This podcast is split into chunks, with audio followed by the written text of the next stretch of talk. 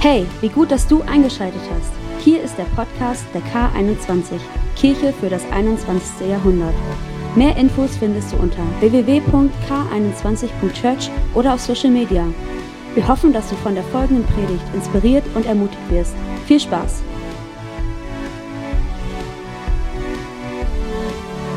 Morgen, ihr Lieben!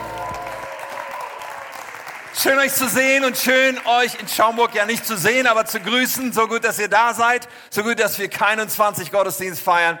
Hier in Brunsdorf und Gathering in Schaumburg. Und wir freuen uns mega, dass wir mit Riesenschritten auch auf Gottesdienste in Schaumburg zugehen. Am 8. März wird es endlich soweit sein, dass regelmäßige Gottesdienste starten, dass wir den Campus in Schaumburg offiziell launchen werden. Und es wird mega. Ich freue mich schon riesig darauf. Und wir sind in den spannenden Vorbereitungen und Wegen dahin was richtig, richtig gut ist und sind in der tollen Phase als Kirche, mein Herz für sein Haus. So diese Zeit, ich glaube, die ist so extrem kostbar, einmal im Jahr zu sagen, Gott, wir heben so unseren Blick aus dem Alltäglichen, aus dem, wo wir so die ganze Zeit mit beschäftigt sind und was uns äh, unsere Kapazitäten oft so ganz und gar ausfüllt. Wir heben unseren Blick daraus und sagen, Gott, was hast du vor? Was sind deine Pläne? Und vor allen Dingen steck unser Herz frisch in Brand, damit wir leben für dich, für das, was du geplant hast, damit wir ein Leben leben mit Ewigkeitsperspektive, ein Leben leben, was groß ist, was über unser Leben hinausgeht. So eine kostbare Zeit mein Herz für sein Haus, die Predigtreihe haben wir dazu, die Kultur seines Hauses, ja, wo das eine geht um Vision und das andere geht um wer wir sind, unsere Identität, unsere Kultur, was uns aus jeder Pore kommt. Und bei mein Herz für sein Haus, ihr Lieben, ich weiß nicht, ob ihr auf den Kalender geschaut habt, wir haben schon September und in bereits zwei Wochen kommt der Abschluss von dieser Phase, von dieser Season. Wir haben Gottesdienst in zwei Wochen, wo wir den Abschluss machen und unser Visionsopfer einsammeln. Darf ich dazu ein paar Worte sagen? Unser Visionsopfer, weil ich dir so Mut machen möchte, dass du betest und dass du dich vorbereitest. Oder wenn du verheiratet bist, dass ihr euch gemeinsam vorbereitet und dass ihr sagt, okay, Gott, wir, ja, unser Herz soll schlagen für dich. Soll schlagen für das, was du baust, das, was du tust, wo du mich zu einem Teil gemacht hast.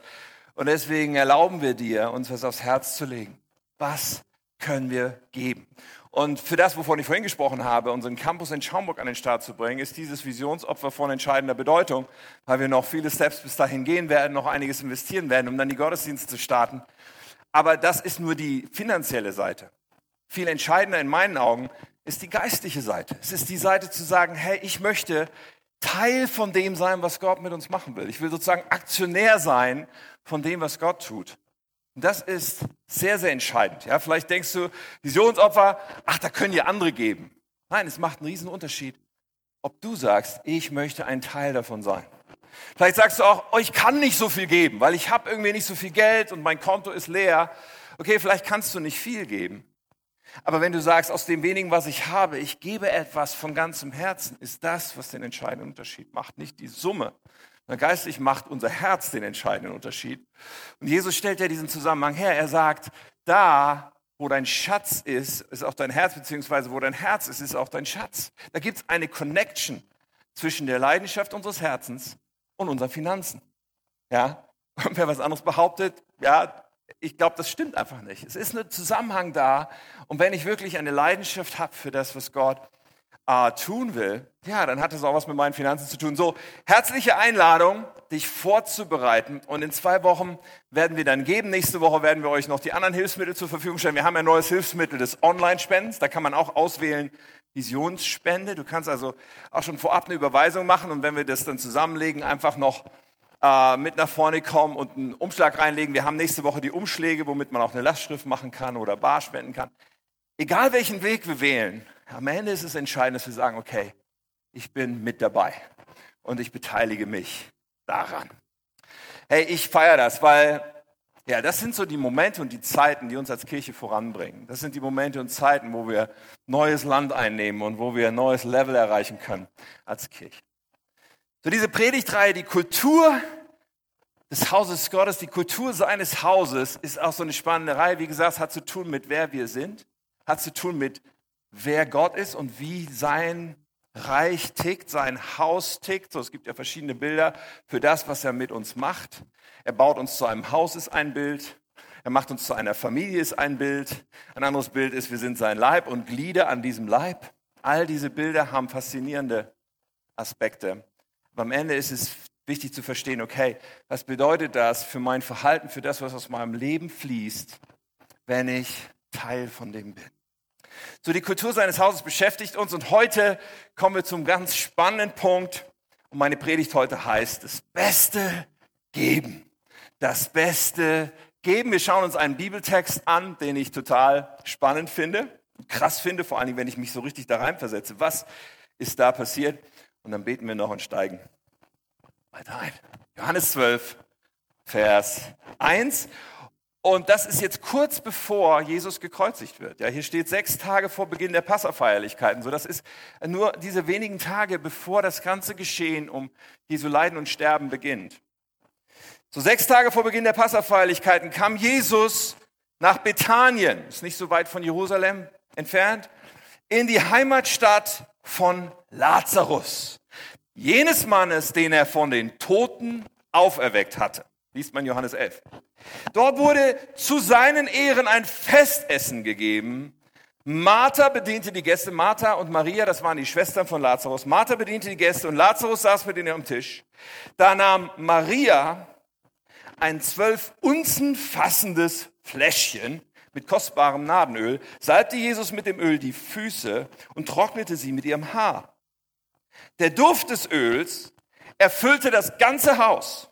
Da sagte Judas Iskariot, einer seiner Jünger, der, der ihn später verriet, dieses Parfüm war ein kleines Vermögen wert.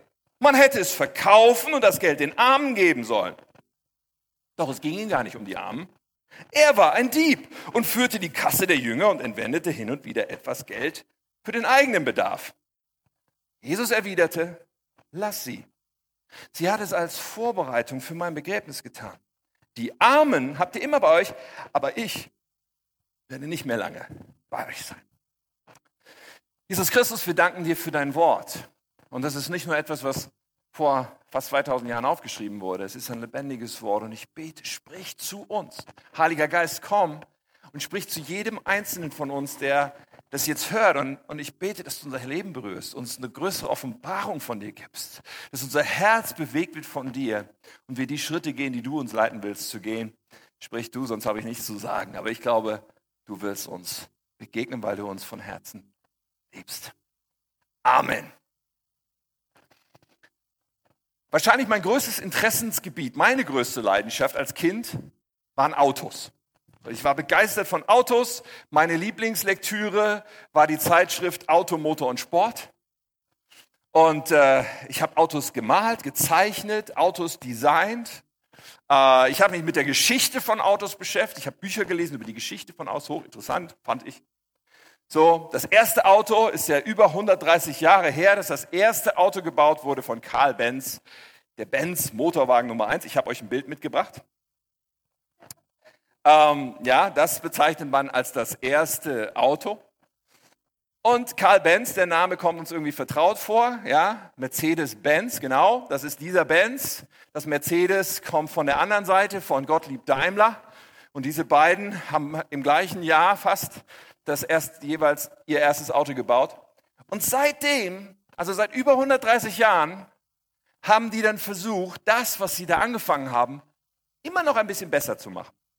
Immer noch ein bisschen besser. Jedes Jahr ein bisschen besser. Und jedes Jahr noch ein bisschen besser. Und dann die nächste Version und dann die nächste Version und dann das Nachfolgemodell und immer ein bisschen besser. Heute ist man ungefähr da angekommen, was auf dem nächsten Bild zu sehen ist.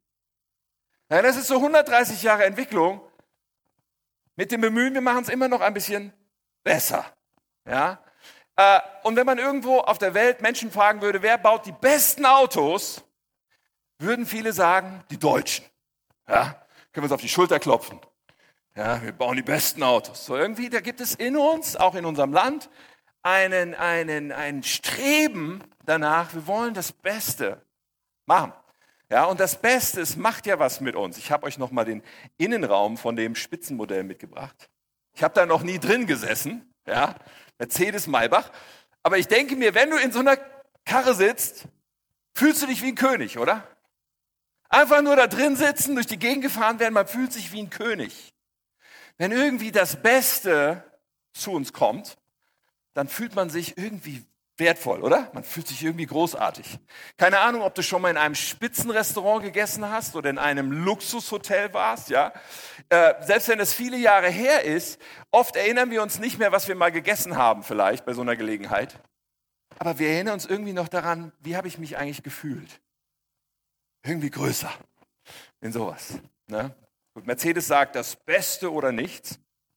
Ich fahre keinen Mercedes, ich kriege auch keine Provision. Ja, ihr müsst euch auch keinen Mercedes jetzt kaufen, keine Sorge. Und Mercedes, ich meine, das Beste oder nichts ist ja so schon Perfektionsanspruch. Ähm, und das Ding ist, Mercedes macht es immer besser, aber auch nur für die, die bereit sind, eine ganze Menge Geld dafür auszugeben. Aber diese, diese, dieses Ding von das Beste zu erleben oder das Beste wird einem getan, das berührt uns irgendwie. Übrigens auch dann, wenn es nicht objektiv das Beste ist, sondern wirklich nur für diese Person das Beste. Ich weiß noch, als ich in Westafrika war, es hat mich berührt zu erleben, in Burkina Faso zum Beispiel, dass Menschen ihr Bestes gegeben haben, uns zu bewirten, uns Gastgeber zu sein. Und das Essen, was ich da gegessen habe, war definitiv nicht das beste Essen, was ich jemals gegessen habe oder das, was am meisten meinem persönlichen Geschmack entsprochen hätte. Nein, nein, aber trotzdem hat es mein Herz berührt, weil ich gespürt habe, diese Menschen geben ihr Bestes. Und es macht etwas mit uns, oder? Wenn Menschen ihr Bestes geben, diese Wertschätzung, die darin liegt. So, Jesus kommt in das Haus von drei Geschwistern Lazarus, Martha, Maria und diese Maria von Bethanien. Sie hat auf ihrem Herzen diesen tiefen Wunsch, sie hat auf ihrem Herzen diese Leidenschaft. Ich möchte für Jesus das Beste geben. Das Beste, was nur geht. So, das mag verschiedene Motive gehabt haben irgendwo. Sie, sie war bewegt, sie wollte für Jesus das Beste geben. Sie liebte ihn zutiefst, nicht wie eine Frau einen Mann liebt, sondern sie liebte ihn, weil sie wusste, das ist der, das ist der Sohn Gottes, das ist der von Gott gesandte Messias. Das ist der eine, vor dem ich mich gerne beuge, zu dessen Füßen ich mich am liebsten die ganze Zeit aufhalten möchte. Sie ist ja dauernd zu den Füßen Jesu irgendwie zu finden. Ein Vorbild an Anbetung, an Hingabe. Sie war mit Sicherheit auch extrem dankbar, weil dieser Jesus hatte ihren Bruder von den Toten zurückgeholt. Und ich meine, Lazarus war vier Tage tot. Er war im Grab, vier Tage.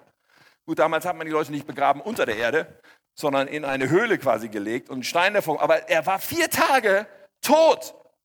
So, all das. Und sie will ihm das Beste irgendwie geben. Das Beste für Jesus. Und ich denke so, wow, das ist eine Haltung, die sie hat. Das ist ein Herz, was sie hat, was diesen Wunsch hervorbringt. Sie will nicht nur etwas Gutes für Jesus. Irgendwie, was kann ich tun, was absolut extravagant über die Maßen, was ist das Beste, was ich habe? Und sie kommt mit dieser Idee, ich habe da dieses Nadenöl. Dazu ist es interessant, finde ich, zu wissen, das Nadenöl, das war importiert aus Indien und sehr, sehr weit weg. Sehr kostbar, sehr teuer. Und dieses Nadenöl, normal wäre es gewesen, dass man ein Fläschchen hat, vielleicht, ja, wenn man so ein kostbares Öl hat, ein Fläschchen mit einer Unze von dem Öl. Eine Unze, das ist rund 30 Gramm. Das ist so wie ein kleines Fläschchen, was du heute vielleicht hast, ohne Parfum. Nur, dass dieses Parfum wirklich nochmal viel teurer war. Also eine Unze, das wäre das normale gewesen. Aber sie hat irgendwie eine Flasche mit zwölf Unzen. Das ist wie so eine große Shampooflasche, weißt du? Aber zwölf Unzen von einem irre kostbaren Parfüm.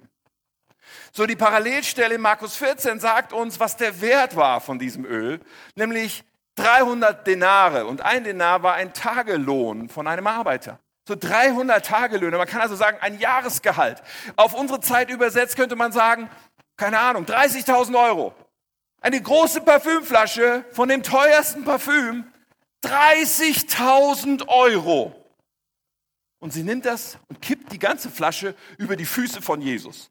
Keine Ahnung, wie dir das in dieser Szene gegangen wäre. Also ich hätte auch da gestanden und gesagt, also echt jetzt? Ist ja ein bisschen übertrieben, oder? So eine Pulle Parfüm, 30.000 Euro wert, wir kippen das mal über die Füße von Jesus. Also ich, ich hätte da gestanden, ich hätte mich am Kopf gekratzt. Also irgendwas, irgendwas raff ich hier nicht ganz. Das Ding ist nur, die Geschichte erzählt uns, wir wären nicht in der besten Gesellschaft gewesen in dem Moment mit diesen Gedanken. Denn der, der diese Gedanken hatte in dem Moment, war Judas. Und war Judas aus komischen Motiven, weil er eigentlich ein Dieb war. Und Judas war der, der eigentlich habgierig war. Und der schiebt irgendwie die Armen vor. Es geht ihm gar nicht um die Armen. Und ein paar Tage später wird er Jesus verraten. Für zehn Prozent von dem Wert von diesem Öl. Aber man kann ja sagen, irgendwie hat er doch auch einen Punkt, oder? Ich meine, 30.000 Euro in, unser, in unseren Verhältnissen, da kann man eine Menge Gutes mitmachen. Ja, ist es, ist es nicht übertrieben? Ist es nicht ein bisschen irgendwie über, über, over the edge? Ich weiß, ist es nicht ein bisschen krass? Aber Jesus, er lobt diese Frau. Jesus stellt diese Frau auf den Leuchter und Jesus lobt die Haltung, lobt das Herz, lobt, was sie getan hat. In der Parallelstelle sagt Jesus sogar Folgendes. Er sagt, Markus 14, Vers 90, ich versichere euch, überall in der Welt, wo die gute Botschaft gepredigt wird, wird man sich auch an die Tat dieser Frau erinnern. Und hier sind wir 2000 Jahre später in Wunstorf und in Schaumburg und wir erinnern uns an die Tat dieser Frau. An das Parfüm für 30.000 Euro, was sie über die Füße von Jesus kippt. Ich meine, es ist doch abgefahren. Aber da ist eine, eine Sache, die Jesus lobt und herausstellt. Eine Frau, die Jesus ihr Bestes geben will. Das Beste geben, das ist eine Eigenschaft, das ist eine Kultur von Gott. Das ist etwas, was Gott repräsentiert. Das ist etwas, was wir als Kirche auch bauen, weil wir verstehen, hey, das ist zutiefst etwas, was sein Reich widerspiegelt. Wir nennen das Exzellenz. Ist ein Synonym dafür. Ja, und wir sagen als Kirche, äh, ein Kulturwert von uns ist Exzellenz. Wir haben das so formuliert, ja, ähm, wir wollen für Gott unser Bestes geben. Diese Herzenshaltung soll alles prägen, was wir als Gemeinde tun. Bestmögliche Qualität ehrt und repräsentiert Gott. Unser Bestes geben. Selbst auf die Gefahr hin, dass man mal denken könnte, ist das nicht ein bisschen übertrieben?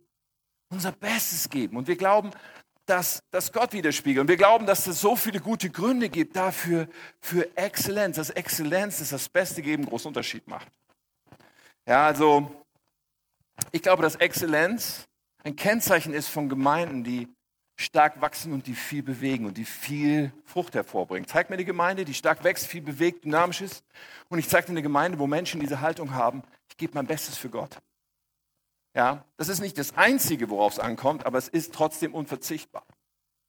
Exzellenz ist etwas, das Beste geben ist etwas, was anziehend ist. Wenn Menschen hier reinlaufen das erste Mal und das Empfinden haben, boah, so viel Mühe habt ihr euch gegeben, so viel Liebe zum Detail, so viel, so viel, um auszudrücken, ich bin willkommen, so viel Wertschätzung, so viel Hingabe. Wow, das ist was, was anziehend ist.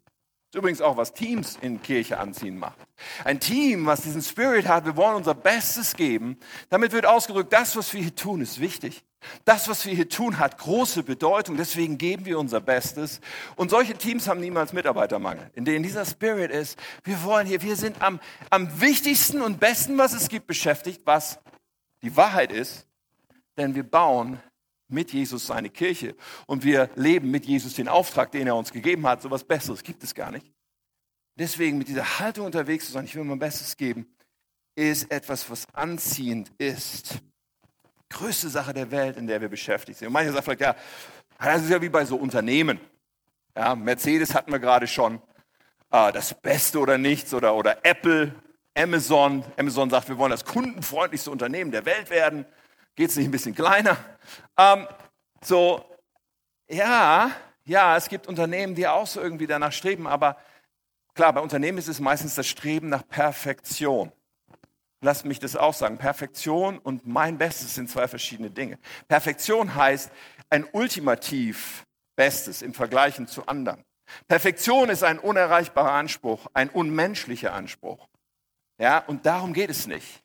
Darum, worum es geht, ist, ich gebe mein Bestes. Mein Bestes bedeutet, ich genüge. Mein Bestes bedeutet, ich kann das geben, weil es ist mein Bestes. Und mein Bestes braucht sich nicht zu vergleichen mit irgendjemandem sonst. Wir reden von einer Herzenshaltung. Hier. Für Exzellenz spricht eine Menge. Aber all das, was ich jetzt gerade gesagt habe, ist ja nicht das, was Maria von Bethanien bewegt hat. Da gibt es ja noch einen anderen Kern. Da gibt es ja noch was anderes dahinter. Maria von Bethanien war so bewegt, dass sie sagte, okay, ich will mein allerbestes für Jesus geben. Und vor ihr war irgendwie was anderes, was sie motiviert. Vor ihr war sicherlich dieses Wissen von, okay, das ist der Sohn Gottes, der Messias, Jesus Christus. Und irgendwie war sie bewegt von Gott auch. Sie konnte ja nicht wissen, was Jesus bevorstand. Jedenfalls nicht im menschlichen, nicht im natürlichen, denke ich. Aber sie war irgendwie bewegt davon, ich will ihn salben. Und Jesus deutet es so und sagt es so, sie bereitet mich vor für das, was vor mir liegt. Und vor ihm lag sein Martyrium, sein Tod am Kreuz, sein Opfer und sein Begräbnis. Aber sie hatte diese, diesen Beweggrund. Okay, für ihn, er ist würdig, für ihn will ich mein Bestes geben. Und ich glaube, bevor in uns diese Qualität entstehen kann, dieses Herzenswunsches, dass wir so aufgestellt sind wie eine Maria, bevor das in uns passiert, müssen wir eine Begegnung mit Gott haben. Bevor das in uns passiert, müssen wir eine Begegnung mit Gott haben und ein Verständnis davon, Moment mal, das ist, so ist Gott mit uns. Gott gibt immer sein Bestes. Ja, wir können das sehen, wenn wir uns die Schöpfung anschauen, die Natur. Da, wo der Mensch sie nicht kaputt gemacht hat, kann man sagen, oh, was? Wahnsinn, wie schön das ist. Gott hat sein Bestes gegeben. Aber das wird noch bei weitem übertroffen durch das Beste, was Gott überhaupt gegeben hat. Das Beste, was er hatte, nämlich seinen einzigen Sohn. Jesus Christus hat er gegeben für uns. So sehr hat Gott die Welt geliebt, dass er seinen einzigen Sohn gab, sagt Johannes 3, Vers 16. So, er gibt sein Bestes. Und das wissen wir vielleicht vom Kopf, keine Ahnung, ob du das vom Kopf her weißt, aber wenn das in unser Herz rutscht, ändert es alles. Wow. Dann kommen wir dieser Motivation, die Maria hatte, näher, das Beste zu geben. Also ich denke mal, wahrscheinlich geht es uns allen so, mir geht es so, ja, wenn wir irgendwas geben sollen, irgendwas Wertvolles geben sollen, wenn wir unser Bestes geben sollen, wir fragen immer eine Frage. Wir fragen immer die Frage, lohnt sich das? Ist es das wert? Ist das, was ich, ist es angemessen? Ist das, was ich bekomme, so viel wie das, was ich gebe? Ja, wenn ich einkaufen gehe, ich kaufe mir eine Hose oder man kauft sich ein Auto, ein Handy, was auch immer. Man denkt immer, okay, ich soll das geben, aber was ich bekomme, ist das mindestens so viel? Das ist so eine menschliche Frage, oder? Wir fragen immer, ist das es wert? Und wir geben unser Bestes, wenn wir verliebt sind. Ja, dann hat man so viele Gefühle in sich. Man denkt, oh, ich gebe mein Bestes. Ja, aber irgendwie ist es interessant mit uns Menschen. Ja, wenn ich zurückdenke, zum Beispiel, als ich, als ich Katja, meiner Frau, einen Heiratsantrag gemacht habe, ich habe den teuersten Ring gekauft, den ich mir leisten konnte, vorher, um mir diesen Antrag zu machen. Ja, und ich, ja, ich bin so verliebt gewesen und bin immer noch so verliebt. So, ich, was ist, aber es ist doch in allem auch so dieses, wenn ich sie nur gewinnen kann, lohnt sich der höchste Preis, oder? Ich gebe mein Bestes, aber ich, ich hoffe auch, das Beste überhaupt dafür zu bekommen. So, das ist ja unser. Irgendwelche Verliebten hier im Raum. Ähm, wenn wir unser Bestes geben, hat es in der Regel damit zu tun, dass wir das, was sozusagen Adresse ist für unser Bestes, dass wir es als über die Maßen würdig ansehen dass der Wert so hoch ist in unseren Augen. Und wenn Menschen ihren Glauben mit Hingabe leben, wenn Menschen ihren Glauben so leben, ich will mein Bestes geben, dann ist es etwas, was neugierig macht. Wenn Menschen beobachten, Moment mal, du gehst jeden Sonntag, gehst du in, in Gottesdienst und stehst früh auf dafür? Ehrlich? Du stehst sogar noch früher auf, weil ihr euch schon um 8 Uhr trefft, um alles vorzubereiten. Ist ja, ist ja krass. Ehrlich? Ach, du gibst 10% von deinem Einkommen Ach, du gibst noch mehr als 10 Prozent sogar in die Kirche? Ich verstehe es, da komme ich ja nicht drauf klar. Und du bist bereit, dies zu tun, das zu tun. Du, äh, warum tust du das, oder? Wenn, wenn Menschen so etwas leben, das löst doch die Frage aus, warum tust du das? Lohnt sich das? Ja, für viele Menschen, die keinen Zugang bis jetzt zum Glauben haben, ist die Antwort wahrscheinlich nein. Wie, wie kann man nur? Da kann ich ja gar nicht verstehen, wie man das tun kann. Das ist doch, du kriegst doch nichts dafür, gefühlt. Interessanterweise oder nach meiner Wahrnehmung kann es aber auch bei uns Christen so sein, dass wir sagen, hm, ich weiß nicht, ob ich so mein Bestes geben sollte, ob ich so, so überschwänglich geben sollte, wie auch immer, und meine Zeit und Kraft und so am Start sein soll. Ich weiß nicht, ob sich das lohnt. Ja, wir Christen können allzu leicht dann vielleicht auch denken, okay, lohnt sich das hier in diesem Leben eigentlich? Ja, wenn ich so, ich habe so viel gebetet und so viel getan und so weiter, aber das Wunder ist nicht passiert, was ich eigentlich sehen wollte. Jedenfalls nicht so, wie ich dachte. Oder ich habe gedient und gespendet, aber ich habe immer noch diese Herausforderung, immer noch diesen unerfüllten Herzenswunsch. Wir können als Christen unterwegs sein, dass wir das, was wir geben, irgendwie in Zusammenhang bringen mit dem, was wir doch dann hier jetzt bitteschön bekommen wollen. Und der Punkt ist, dass dieser Zusammenhang so nicht gültig ist, dass dieser Zusammenhang nicht das ist, was wir herstellen dürfen, weil Gott unser Bestes zu, zu geben hat nichts damit zu tun, was wir in diesem Leben bekommen. Aua. Gott unser Bestes zu geben hat nichts damit zu tun, was wir in diesem Leben bekommen. Ich sage es nochmal, weil es so wichtig ist. Gott segnet uns gerne, aber jeder Segen, den wir hier in diesem Leben haben, ist ein Bonus. Es ist nicht der Punkt bei, warum geben wir Gott unser Bestes oder was, was will Gott in uns tun, dass wir diese Bereitschaft wie Maria von Bethanien haben. Es ist nicht der Punkt, was wir hier bekommen, sondern der Punkt ist folgender. Wir geben Gott unser Bestes oder wenn unser Herz etwas begriffen hat, haben wir eine Haltung von, ich will Gott mein Bestes geben. Wenn ich wirklich verstehe, er hat für mich schon alles gegeben. Er hat sein Bestes für mich gegeben. Und das beinhaltet nicht nur die Vergangenheit und was Jesus getan hat, sondern das, was ich bekommen habe dadurch, ist das ewige Leben. Ist die ewige Gemeinschaft mit Gott. Ist nach meinem Tod werde ich bei Jesus Christus sein und es wird alles gut sein. So, ich gebe nicht, damit ich hier was zurückbekomme, sondern ich gebe etwas in Reaktion auf das, was Gott getan hat. Ein Gott, der mich geschaffen hat, der mich einfach der mir einfach etwas aufdrücken könnte, der einfach tyrannisch oder wie auch immer mir befehlen könnte. Aber dieser Gott ist nicht so. Er ist voller Liebe und Hingabe zu mir und er sagt, ich gebe das Beste, damit du wieder zu mir kommen kannst. Und die Reaktion ist dann, okay, wie könnte ich nicht mein Bestes geben? Das Paulus beschreibt im Römerbrief, elf Kapitel lang, elf Kapitel lang in krassester Art und Weise beschreibt Paulus, was Gott für uns tut. Unseren Zustand, dass wir getrennt sind von Gott, dass wir durch die Gnade von Jesus Christus aber zu ihm kommen können. Er beschreibt die Liebe Gottes, von der uns nichts trennen kann, die sowas von gewaltig ist und so. Er beschreibt das elf Kapitel lang, um dann das zwölfte Kapitel zu beginnen mit dem Satz, weil Gott so barmherzig ist. So, das ist der, die Zusammenfassung von den Kapiteln vorher. Weil Gott so krass abgefahren uns liebt, weil Gott sein Bestes gegeben hat, weil Gott alles investiert hat. Und dann sagt er, deswegen fordere ich euch auf. Man kann auch sagen, deswegen gibt es keine andere logische Reaktion. Deswegen gibt es eigentlich, wenn wir das begreifen, nichts anderes, was wir tun können, als zu sagen, ich gebe mein ganzes Leben, ich setze mein ganzes Leben, ich setze mein Alles und mein Bestes für Gott ein als ein lebendiges Opfer, als ein Gottesdienst, wie es sein als, als meine Reaktion. Und ich glaube, dass das in uns uns bewegen darf, wenn du merkst, wo irgendwie ich halte zurück in meinem Leben. Es fällt mir nicht so leicht zu geben. Es fällt mir nicht so leicht, mich hinzugeben, mein Gott. Und ich glaube, dass der Groschen der Erkenntnis bei uns noch fallen darf. Genau in Bezug darauf, hey Jesus, was hast du für mich getan? Danach dürfen wir uns ausstrecken. Das ist so wichtig und so nötig. Wie könnte ich nicht alles geben wollen? Und das Spannende ist dann, bezieht sich das jetzt nur darauf, dass wir irgendwie beten oder Gott Lieder singen oder irgendwie was Geistliches tun? Das Neue Testament lehrt uns was anderes. Dieses das Beste geben bezieht sich auf alles in unserem Leben.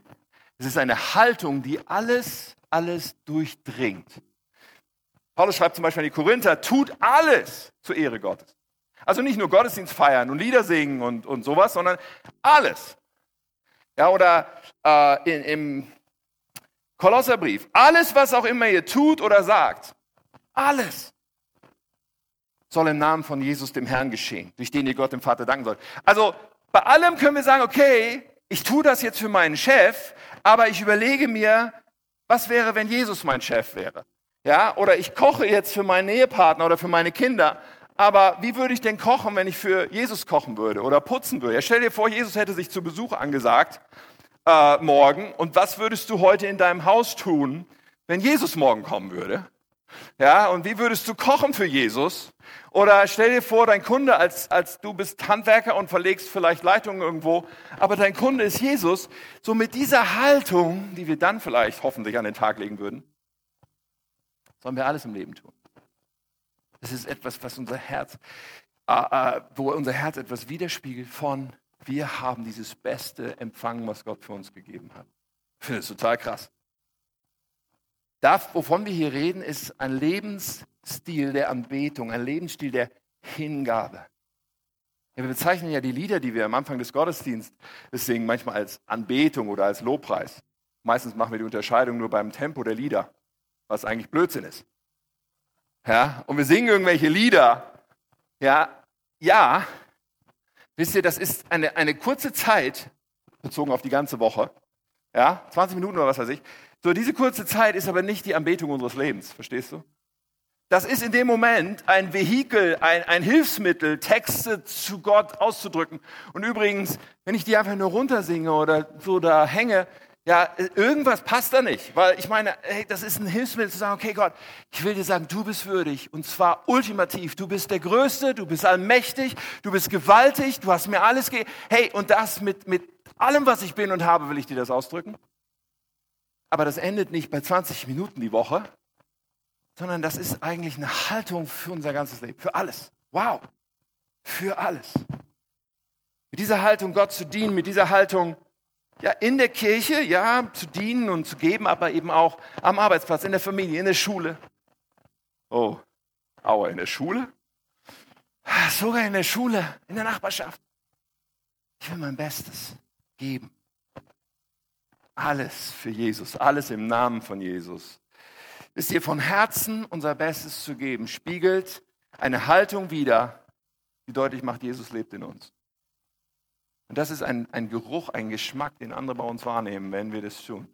Und Leute sagen, was? Wie bist du denn drauf? Unser Bestes zu geben ist die Haltung wahrer Anbeter, die verstanden haben, er ist würdig, er empfängt dieses Beste er ist der Eigentliche, der es empfängt. Für ihn tue ich es. Und so lasst mich einfach so auf die Zielgerade einbiegen mit einer herausfordernden Frage an uns, nämlich der Frage, geben wir unser Bestes für ihn? Das ist unsere Haltung, das ist unsere Einstellung aus dem, aus dem Moment der Gottesbegegnung zu sagen, hey, du hast alles für mich gegeben, du hast dein Bestes für mich gegeben. Bekommt Gott unser Bestes? Oder leben wir so ein Leben, im Sparkurs. Oh, ich muss aufpassen, nicht zu viel weggeben, könnte zu kurz kommen. Ich muss aufpassen, nicht, nicht zu viel. Diese Maria hatte diesen Wunsch, ich will mein Bestes geben. Sie hat nicht über Verschwendung nachgedacht, sie hat nicht über, über was ist anschließend für sie, sie hat gedacht, ich will mein Bestes geben. Und hier geht es, wie gesagt, es geht um ein Herz, und da, wo wir dieses Herz haben, wird sich das auch umsetzen in unserem Leben hin. Wie, wie können wir das denn leben? Es klingt ja ein bisschen abgefahren.